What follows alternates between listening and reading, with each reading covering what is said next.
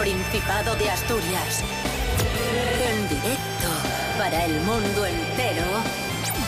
Aquí comienza Desayuno con Liantes. Su amigo y vecino, David Rionda. Buenísimos días, buenísima semana, buen lunes, Asturias, asturianos, asturianas. Esto es Desayuno Coliantes en RPA, la radio autonómica de Asturias, seis y media de la mañana. Hoy es 5 de octubre de 2020. ¿Qué pasa, Rubén Morillo? Que estáis dando golpes. Ah, perdón, fui yo, fui yo. Antes de empezar. Es que estoy, estoy intenso. Empiezo la semana con intensidad. Rubén Morillo, buenos días. Buenos días, David. Rionda. Buenos días a todos y todas. Eh, pues no tan enérgico como tú. Ya, ya. Natalia Cooper, buenos días. Buenos días. Bienvenida. Gracias. Un día más, una semana más, aquí, Aquí sí. a Desayuno Coliantes, Todos los en la radio autonómica. Rubén Morillo, Sí. vamos con el tiempo para hoy. Venga, no hay Venga, tiempo que perder. eh, no esperéis. Adelante, Rubén Morillo. no Vamos esperéis- con el tiempo. No esperéis una El pronóstico del tiempo de Rubén Morillo. Porque hoy. Vamos a conocer el tiempo que hará hoy en Asturias. Gracias a pasando? Rubén Morillo. Vamos allá. ¿Ya puedo? Adelante. Venga, pues lluvias intermitentes todo el día. Fin, no hay más. Gracias. Temperaturas que bajan otro poco, mínimas de 8 y máximas de 17. Llega el invierno, amigos. Como mi corazón. Fantástico. Desayuno con liantes, ay, lere, lere, lere. Desayuno con liantes, ay, lere, lere, lere. Desayuno con liantes, ay, lere, lere, lere. Desayuno con liantes, ay, lere,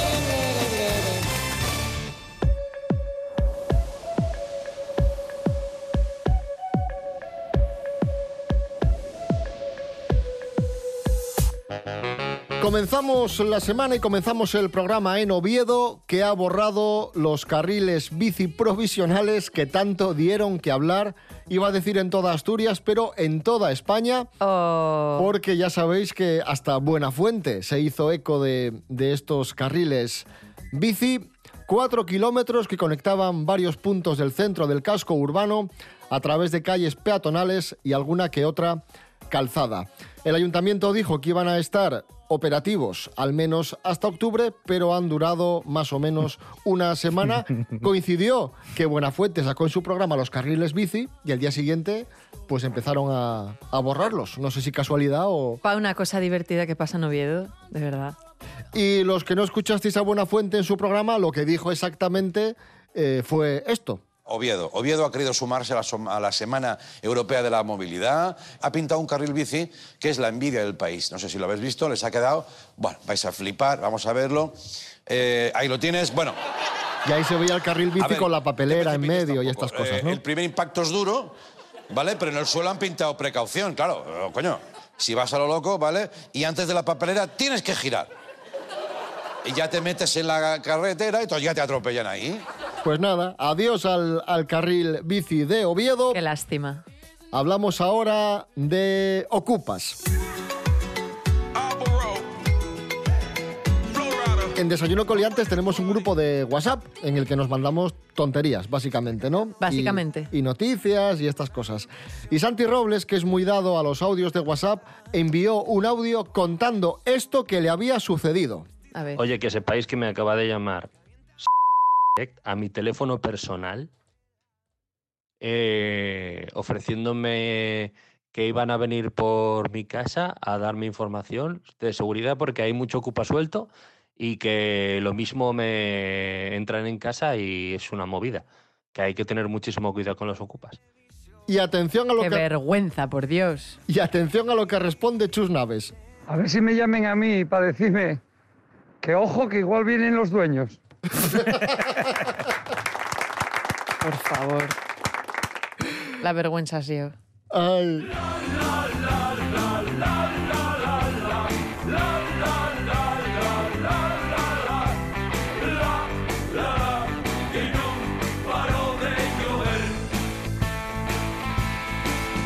Más noticias en Desayuno Coliantes. Según los datos publicados por el Banco de España, Asturias figura entre las cinco comunidades menos endeudadas de España. 4.976 millones, estamos solo por detrás de Extremadura, Navarra, Cantabria y La Rioja. Y respecto al Producto Interior Bruto, Asturias se encuentra entre las siete autonomías con menor porcentaje de deuda, con un 22,1%, junto a La Rioja, Galicia, Navarra, Comunidad de Madrid, País Vasco y Canarias. Mira, Bien, qué bien, ¿no? bien. Ahí lo tenéis. Quizás nos endeudamos poco porque tenemos poco. Eh, también. Que- que pu- puede O, ser por- una- o porque no viene nadie nuevo, ni ser- se va todo el mundo. Puede ser pero- una de las claves, ¿eh? Llámame loco.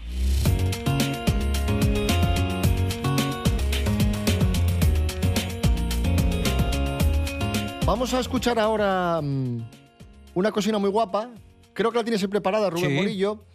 Es, Yo aquí, es tengo, algo, aquí es- tengo todo, todo, todo, todo, todo lo que quieras aquí está. es algo a lo- que nos dedicamos, esto no lo sabe Natalia, es algo a lo que nos dedicamos Natalia Cooper y yo el fin de semana. Ay, ay, ay. A ver, a ver qué vas a decir, ¿eh? Primero, primero yo. A ver. Escuchemos. Escucha. Anymore. I don't wanna know. Es Whitney Houston. Es un cover. My heart, and you know. Joder, de verdad. Es que no se puede I decir nada, ¿eh? Pues esto se lo envío yo a Natalia, así como quien no quiere la cosa, ¿no? ¿Qué sería lo normal? Este zumbao me manda esto, yo le bloqueo, no le contesto o directamente, pues eso, paso. Pero Natalia Cooper me envía lo siguiente. in What I wanna know, Tengo vergüenza, por favor. Es un poco japonés, Sí, ¿eh? sí. Es asiático. Bueno, basta. Suficiente. Sí, porque dura un rato. Páralo ya, páralo ya. por favor. Madre, cómo ha empezado la semana. Qué maravilla. Mocomitas, grupo de Pola de Lena, amor vegetariano. Madre del alma.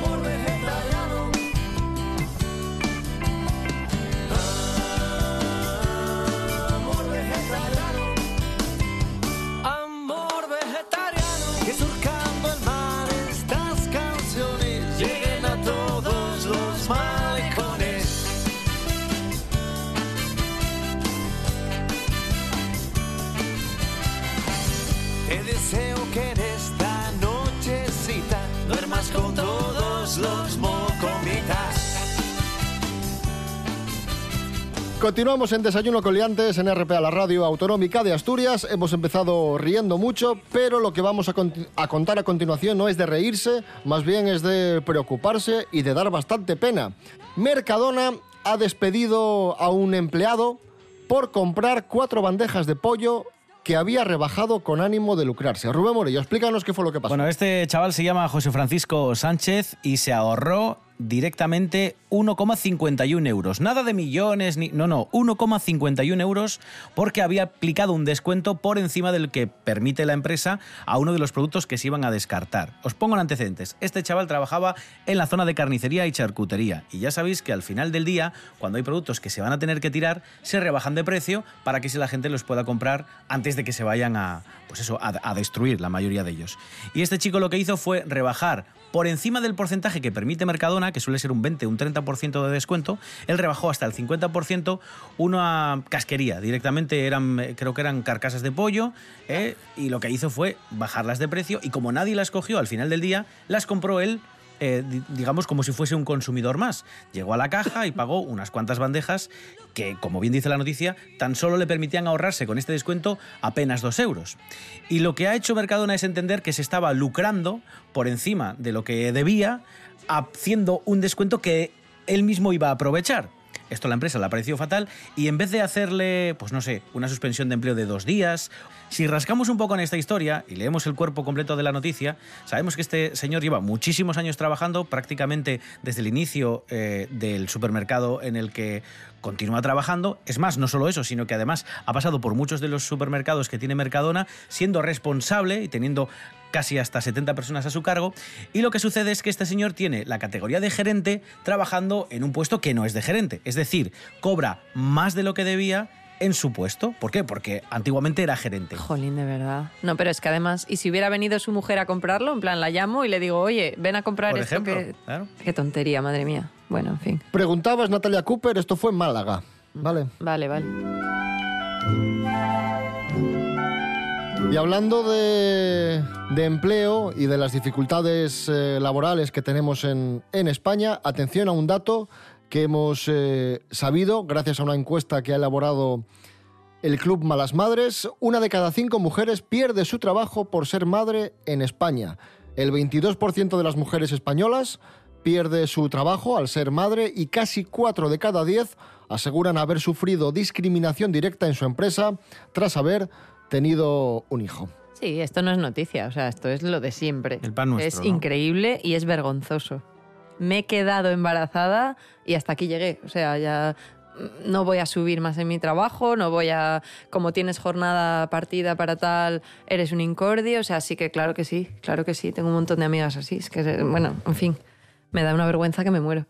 Y, y lo otro también, en plan, eh, padres que no se cogen toda la baja paternal porque está mal visto. Como- porque como realmente no se ve como una necesidad que esté el padre, porque es una función de la madre cuidar el bebé, tócate los... ¿eh? Pues eso, no te cojas todos los días que... Porque ahora dan más días que daban antes. No sé, bueno, me parece ridículo todo.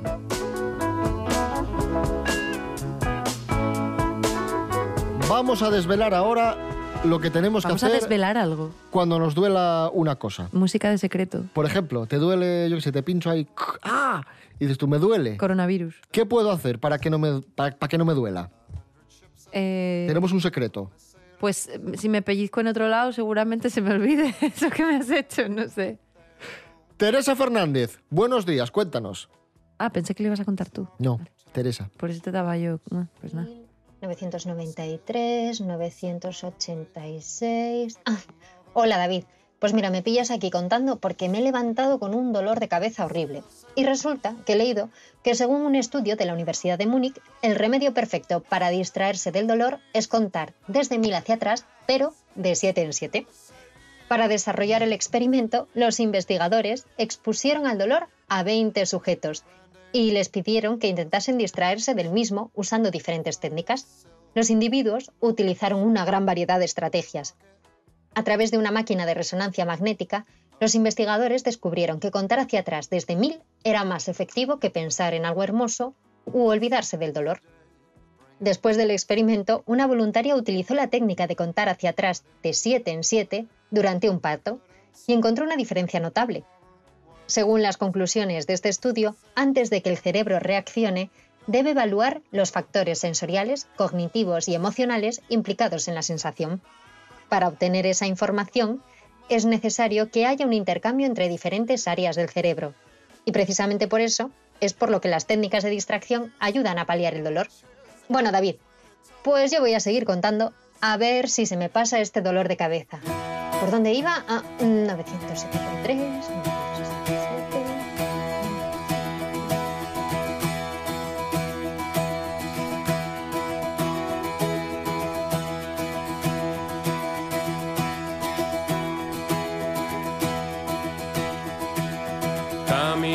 967. Caminantes de siempre Llegais per la raya al cuera arretando ferramientas y esperanzas otra tierra.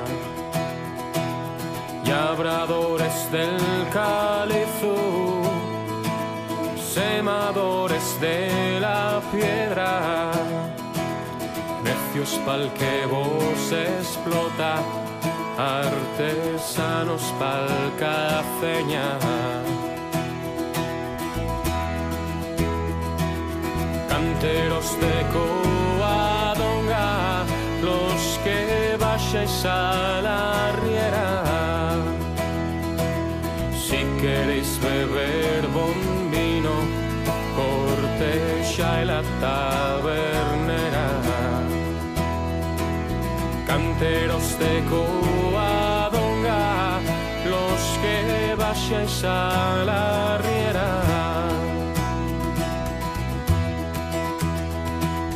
al compás de les mazaes es ya sé la pena a piga señal da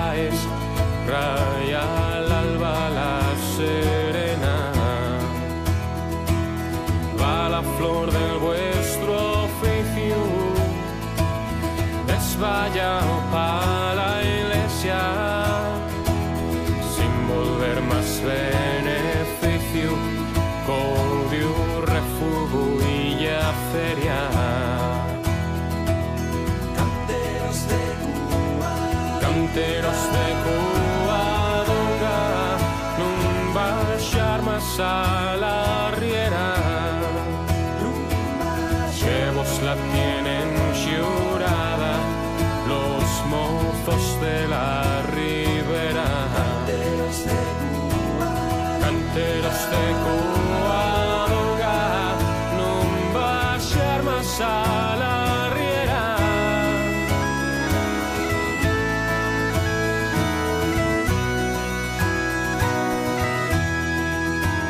menos cuarto de la mañana, ahí sonaban Felpeyu y la canción Canteros. Esto es Desayuno Coliantes en RPA. Hoy es lunes 5 de octubre de 2020.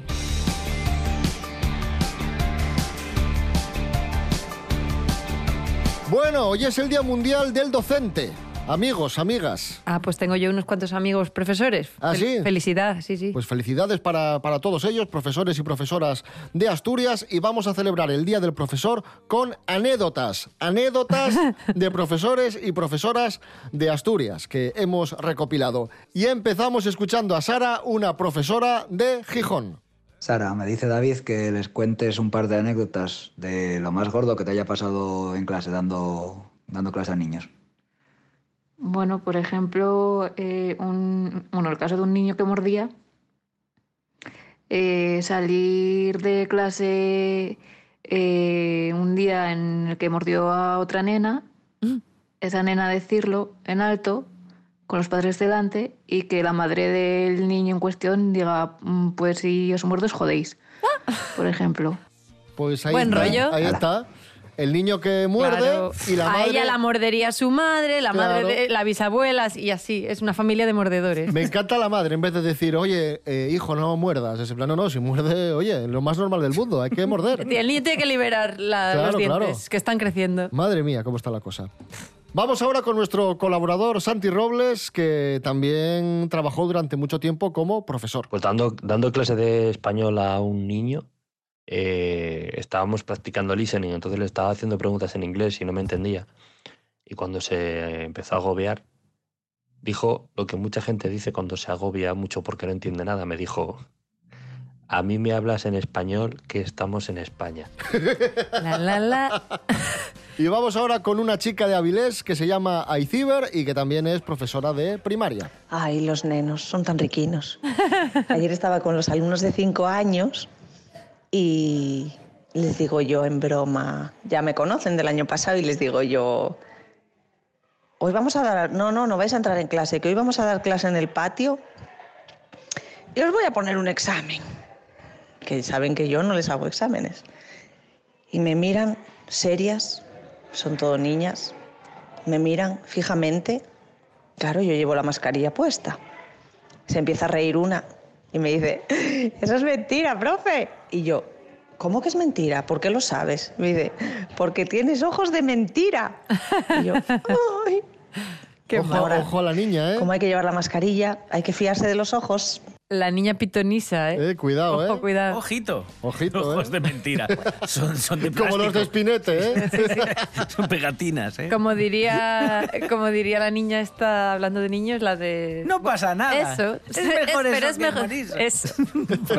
Pues ahí está, hoy es el Día Mundial del Profesor y también es el Día Mundial de James Bond. ¿Por qué? Oh, eh, lo que nos gusta James Bond en este programa, ¿eh? Madre mía. Porque un 5 de octubre de 1962 se estrenó la primera película de James Bond, Doctor No, protagonizada por Sean Connery y Úrsula Andrews. Qué negativo siempre. Y están buscando actor para interpretar a James Bond. Yo. Tenemos tres candidatos para ser el próximo James Bond. Henry Cavill, que ya se ha ofrecido y ha dicho que le encantaría. Bien. Hombre. Bien. Tom Hardy Muy bien. Bueno. y Robert Pattinson. No. Pues son los No. tres. Y hay uno de ellos que ya estuvo a punto de ser James Bond y que no le cogieron porque era, le pillaba un pelín joven, pero estuvo a punto, a punto ya de, de ser James Bond. Y es Henry Cavill. Bueno. En 2006, cuando se rodó Casino Royale con Daniel Craig, el candidato o uno de los principales candidatos era Henry Cavill. Bueno, pues si, si el problema es que era joven, ahora ya han pasado unos años. Ya le viene perfecto. Sí. No me parece mal candidato, ¿eh? ¿Cuál os gusta más? De, ¿Quién os gusta más? de El que tres? no es Robert Pattinson. A ver si se queda claro. Luego ya te da igual, ¿eh? No, calla, calla, que a lo mejor viene Jim Carrey o algo así. ¿Te imaginas? Alguien Bueno, que teóricamente lo tenemos encasillado en películas de humor yo de otro género. pondría. ¿Cómo se llama esta que hace de ¿A Steve Catwoman? Yo No, me pondría no. a Steve Carrell. Y es- Ah, a Steve Carell no, por favor. A Halle Berry, A, Halber- a Halberry. que hizo de Catwoman en su momento, Sí, ¿no? Ana pues Obregón, Ana Obregón yo- lo haría muy bien también. ¡Que no! También, también. James Bond la veo. Escuchamos a Sara Cangas y la canción Volver.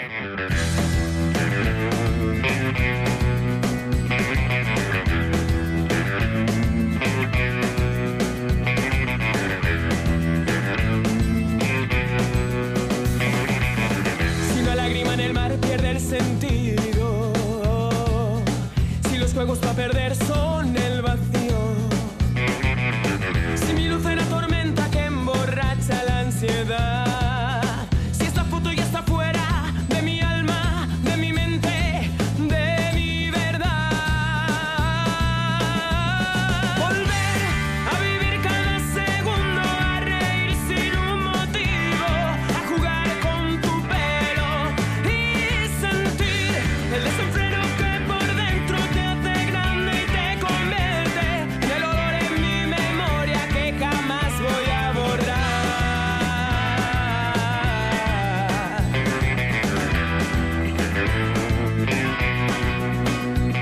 Cooper, Dígame. antes decías que Halle Berry te pegaba para ser Lo decía, lo decía. James Bond. Sí. Y salió una película de James Bond, si mal no recuerdo. I know, por eso ya, sí. por eso veo ya que está ella ya. ¿eh?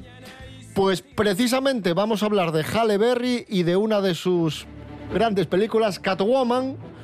Y lo hacemos con nuestro experto en cine raro, entre comillas, Miguel Ángel Muñiz. Mira qué bien te vine ahí, ¿eh? Qué hilado, ¿eh? Sí, sí.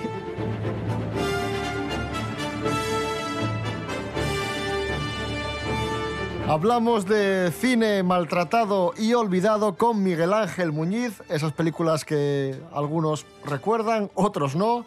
Será Miguel Ángel, buenos días. Buenos días. Oye, ahora que se ha puesto de moda el Joker, con la película esta que protagoniza Joaquín Phoenix, hay que recordar que hace algunos años un personaje de Batman también tuvo su propia película, más o menos, que fue Catwoman, una película que protagonizó Halle Berry y en la que hacía de mala Sharon Stone.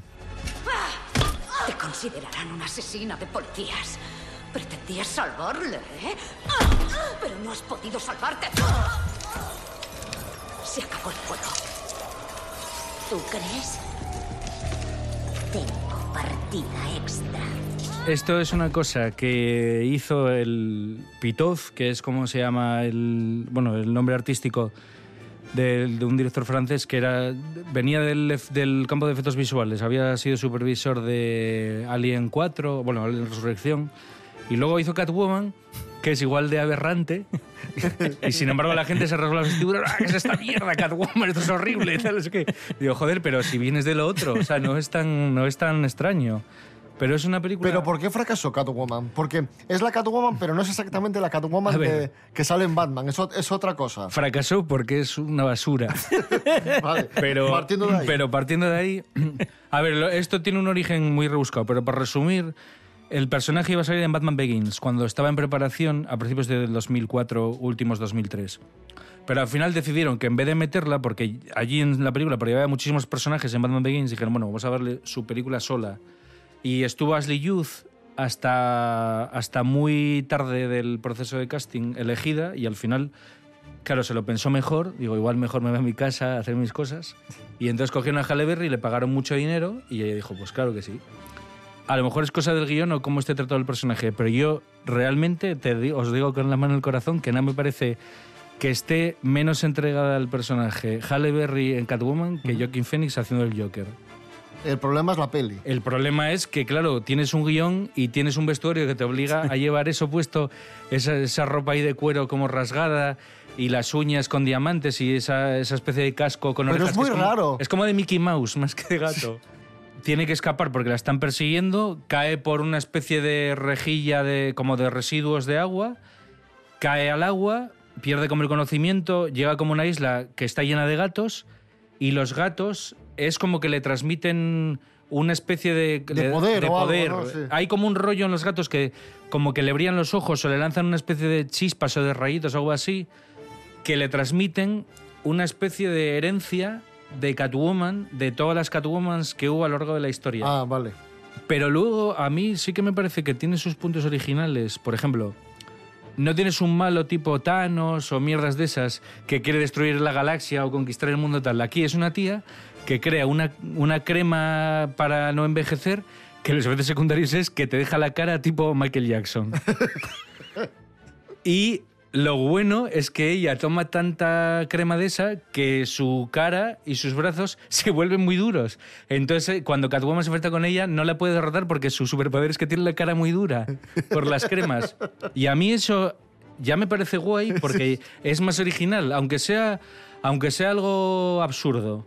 Ya te digo, igual que tiene cosas para mí positivas, como son ciertas partes de la estética que son muy de cómic, los colores.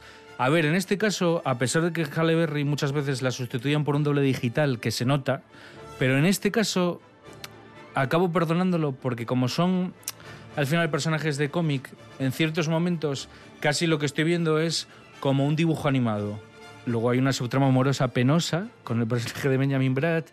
También, o sea, recoge como lo peor, porque esa parte de la trama amorosa está muy cogida del Daredevil de Ben Affleck, que también tenía una, una subtrama de amor con- entre Daredevil y Electra que era de vergüenza ajena. Y esta película lo recoge también.